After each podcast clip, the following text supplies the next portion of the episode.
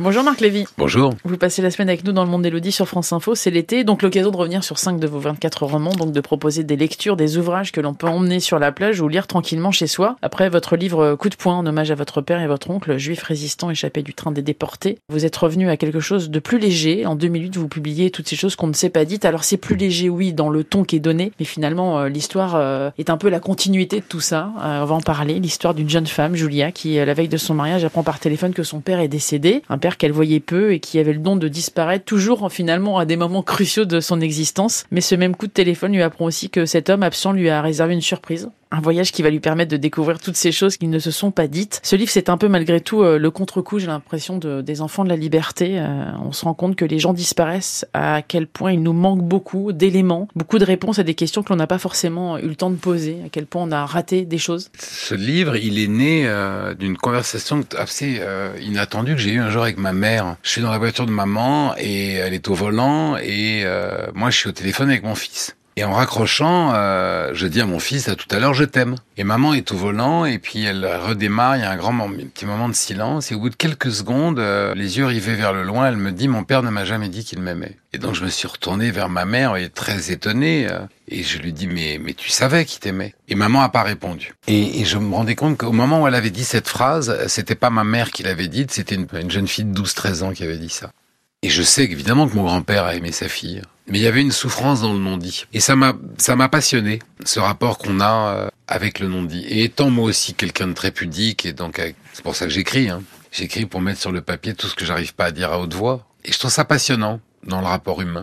Ce frein de pudeur qui fait qu'on n'arrive pas à dire les choses tout en ayant conscience que ça peut s'arrêter demain. Et donc, euh, il y a des tas de choses qu'on n'aura pas dites. Et donc, il m'est venu l'idée, je, quand, je trouve qu'il n'y a rien de plus joyeux, enfin, pour moi, en écriture, il n'y a, rien de plus joyeux que d'aborder avec légèreté les sujets graves. C'est beaucoup plus marrant que de les, aborder sous l'angle de la gravité. Et donc, j'ai eu cette idée farfelue de cette femme qui a eu un rapport très conflictuel avec son père, qui l'agace, qui l'énerve, qui l'insupporte, avec lequel elle est en permanence en désaccord, à qui elle fait tous les reproches du monde, et qui d'ailleurs va l'emmerder jusqu'au bout, puisqu'il a décidé de, enfin, puisqu'il meurt euh, et se fait enterrer le jour où elle devait se marier. Donc même son mariage, le père va réussir. Alors c'est un père euh, qui prend beaucoup de place. c'est un personnage euh, assez tonitruant. Et euh, le lendemain de sa mort, elle va se retrouver face à lui et contrainte de faire, enfin contrainte, avec la possibilité de faire un voyage très limité dans le temps, sept jours, pour se dire, en fait, elle a sept jours de rap sur l'éternité pour se dire tout ce qu'ils ne se sont pas dit. Et au cours de ce voyage,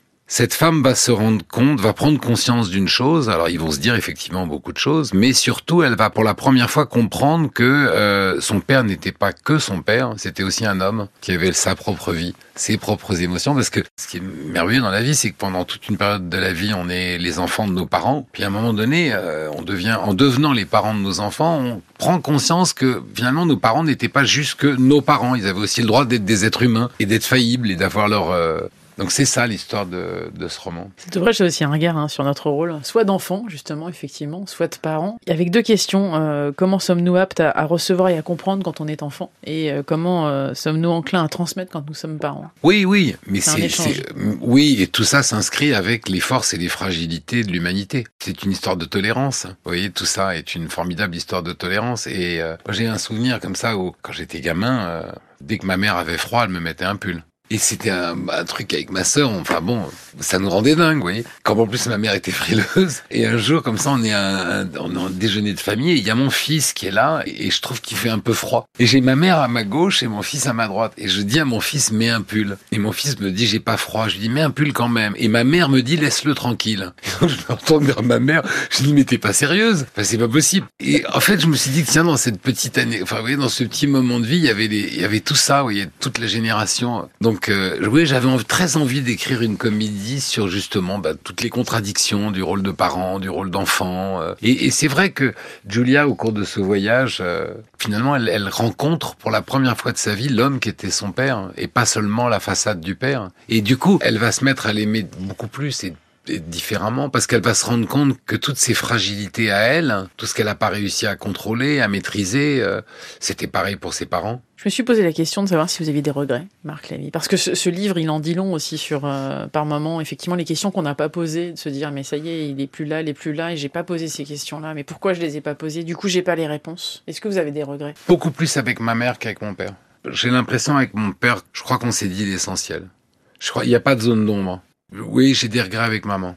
J'aurais dû en apprendre plus sur elle. Mais il y avait une, comment vous dire, euh, il y avait un amour et une image de la mère qui voyait, bon, et puis c'est une question de génération. Euh, moi j'appartiens à une génération où on parlait beaucoup moins. On mangeait pas avec nos parents à table, toujours. Vous voyez, euh, il y avait le monde des adultes et le monde des enfants. On voyait pas nos parents comme on les voit aujourd'hui et c'était très différent. Mais oui, avec maman, oui. Du coup, vous transmettez ça à vos enfants? J'essaye. Alors, mais ce qui est drôle, c'est que moi je fais le contraire, mais ça les intéresse pas du tout. J'essaye de leur raconter, mais ils s'en foutent complètement. Alors que nous, on était très en demande, mais on n'osait pas demander. C'était comme ça, très, oui, c'était très différent. Mais c'est qu'en même temps, euh, aujourd'hui, les enfants ont des sources de distraction qu'on n'avait pas nous. Donc, il euh, n'y a rien de plus générateur d'imagination que l'ennui. C'est dans l'ennui que vous, enfin, que vous développez votre imaginaire et pas dans la suroccupation. Et ce qui est fort, c'est que toutes ces choses qu'on ne s'est pas dites euh, vous a construit en, en tant qu'homme. Hein. C'était, enfin, tous les livres que vous avez écrits vous construisent en tant qu'homme. Oui, alors le, toutes ces choses, j'ai eu quand même un grand, grand bonheur avec ça, c'est qu'il a été adapté et adapté en série. C'est Jean Reno qui incarne euh, le, père, qui est un immense acteur et un, homme immense dans tous les sens du terme. Et ça, c'est assez extraordinaire. C'est que tout à coup, un personnage que vous avez euh, adoré dans votre roman, enfin que vous avez créé, il est incarné. Et il est incarné par un homme que vous admirez, que vous aimez, euh, et qui le. C'est pas qu'il le joue, c'est qu'il le vit. Moi, j'ai vu Jean sur le plateau, dans la scène où le père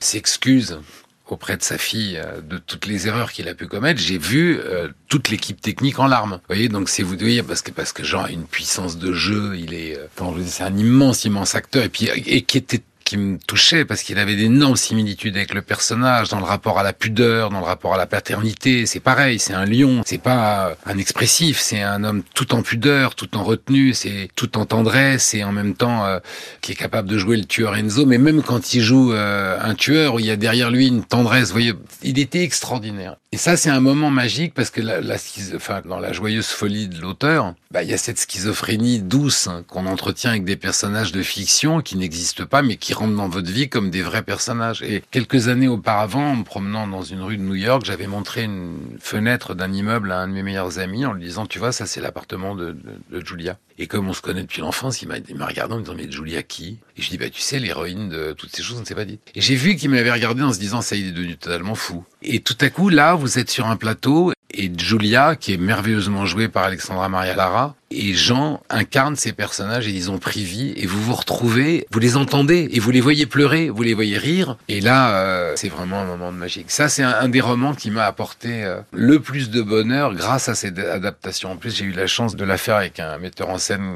que j'aime passionnément, qui est Miguel, un courtois, et, ça a été une aventure humaine magique, ça, vraiment. Merci beaucoup Marc Lévy euh, de passer cette semaine avec nous. Demain, nous parlerons de la trilogie des neufs avec trois tomes. C'est arrivé la nuit, le crépuscule des fauves et Noah, avec ces trois ouvrages. Vous êtes passé d'écrivain au statut d'enquêteur. à demain.